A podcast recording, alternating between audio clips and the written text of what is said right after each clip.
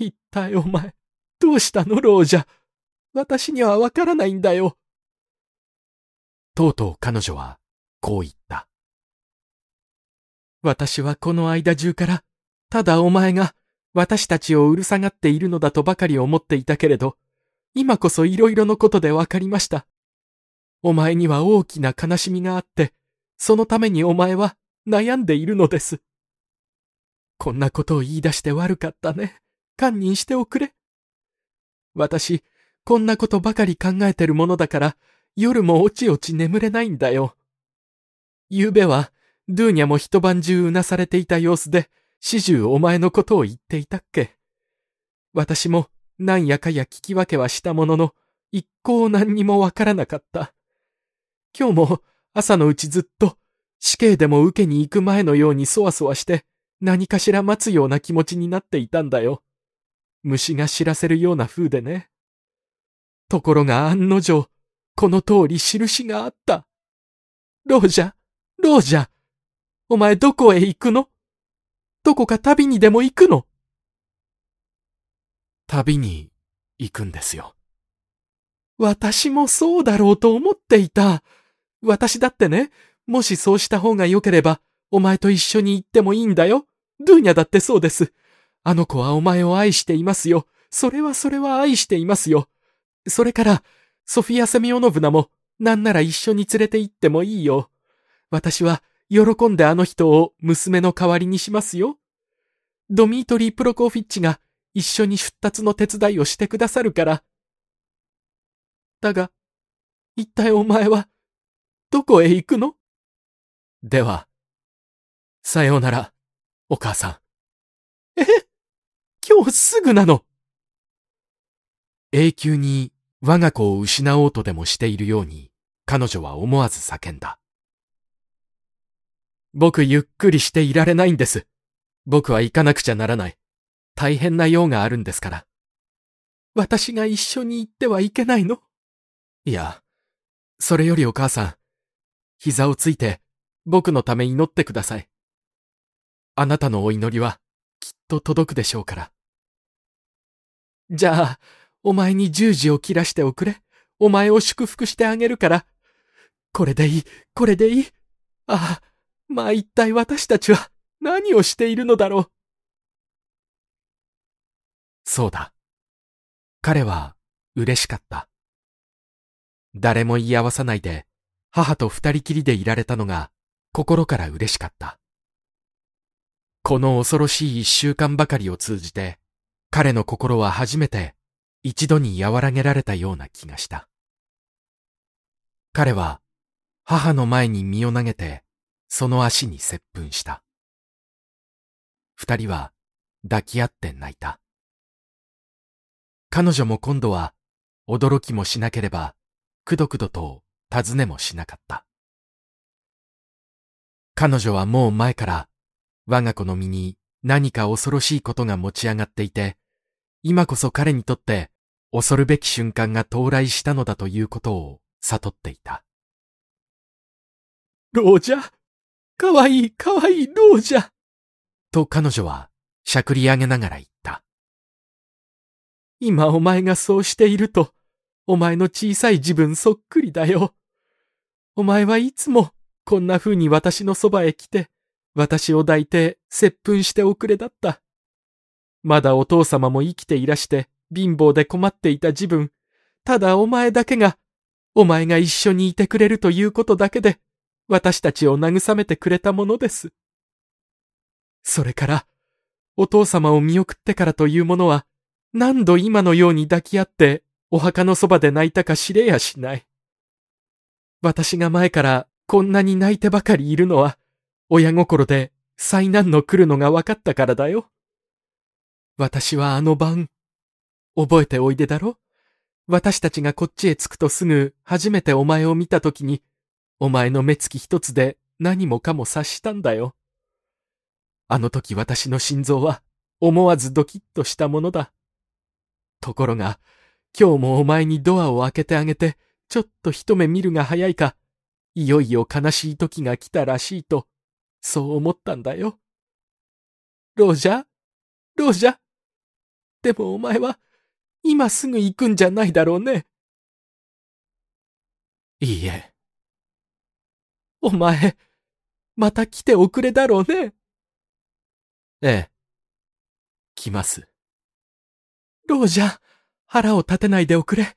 私は別にくどくど聞こうとしやしないから。そんなことができないのはよく承知しているんだから。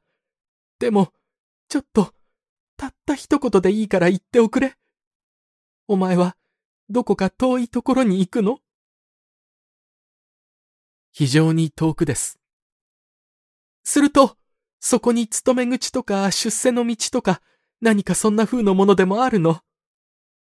何事も、神様のおぼし飯次第です。ただ僕のために祈ってください。ラスコーリニコフは戸口へ向かって歩き出した。けれど、母は彼にしがみついて、絶望の眼差しで彼の目を見つめた。彼女の顔は恐怖に歪んでいた。もうたくさんですよ、お母さん。ここへ来る気になったのを深く心に悔やみながら、ラスコーリニコフは言った。一生の別れじゃないだろうね。まさか、一生の別れじゃないだろうね。お前、来ておくれだろうね。明日にも来ておくれだろうね。来ますよ、来ますよ。さようなら。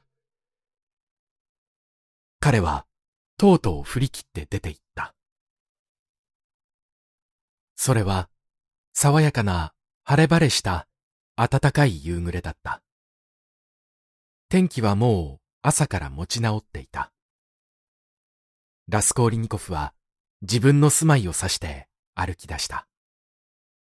彼は急いだ。一切を日没までに片付けてしまいたかったのである。で、それまでは誰にも会いたくなかった。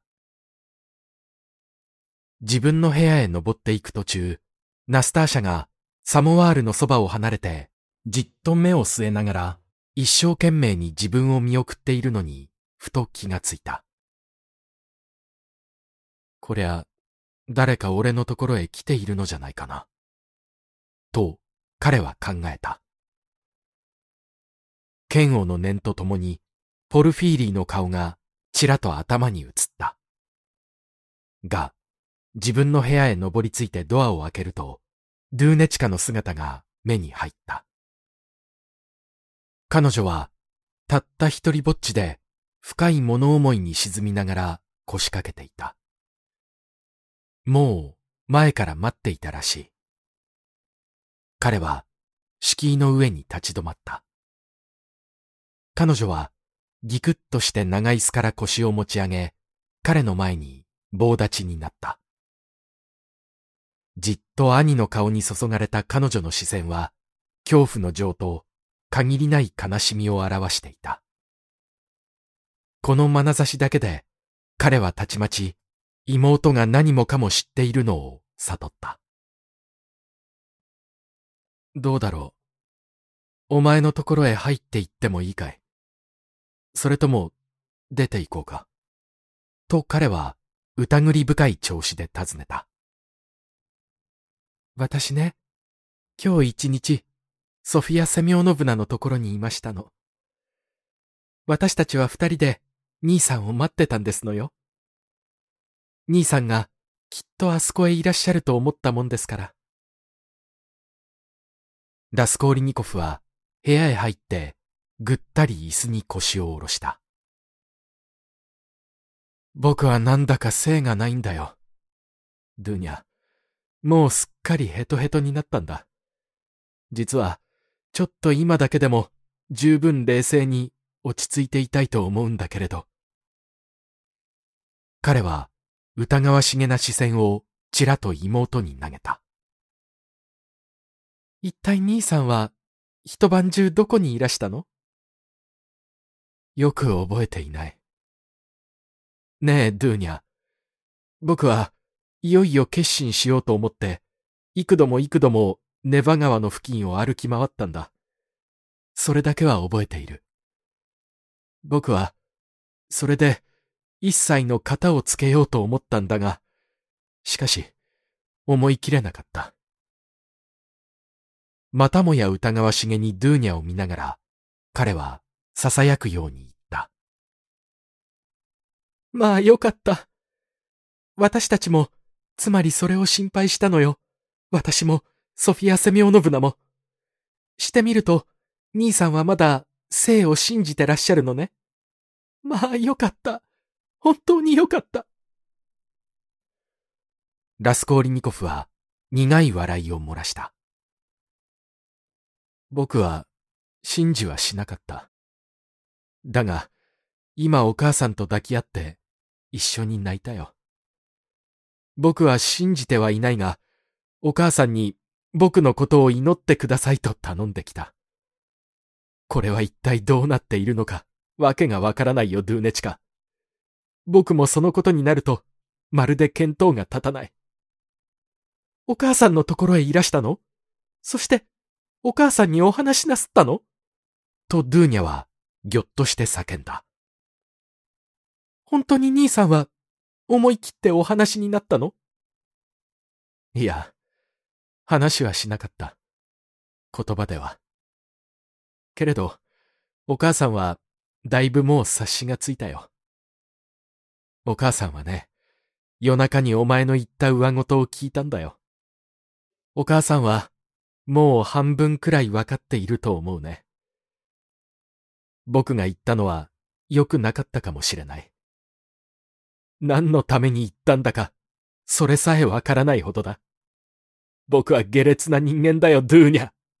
下劣な人間ですってでも、苦しみを受けに行く覚悟がついてらっしゃるんでしょ？兄さんは、いらっしゃるんでしょ？行くよ、今すぐ。僕は、この地獄を逃れるために身を投げようと思ったんだよ、ドゥーニャ。しかし、もう水の上に鏡ながら立ってから、こう思ったんだ。もし俺が、今まで自分を強者と思っていたんなら、今だってこんな地獄を恐れるものかってね。と、彼は先回りしながら言った。しかし、これは傲慢というものだろうか、ドゥーニャ。傲慢だわ、ロージャ。彼の承知した目の中に火花がひらめいたように感じられた。自分がまだ傲慢なのが愉快だとでも言うような具合だった。だが、ドゥーニャ、お前は僕が単にこれだけを恐れたのだなどと思いはしないかい。と、醜い微笑を浮かべて妹の顔を覗き込みながら彼は尋ねた。ああ、ロージャ、そんなことよして。と、ドゥーニャは叫んだ。二分ばかり沈黙が続いた。彼はうなだれて腰掛けたままじっと床を見つめていた。ドゥーネチカはテーブルの反対側に立って悩ましげに兄を見つめていた。不意に彼は立ち上がった。もう遅い。そろそろ時刻だ。僕はこれから自首しに行く。だが、一体何のために自首しに行くのか、自分でもわからない。大粒な涙が、はらはらと彼女の頬を伝って流れた。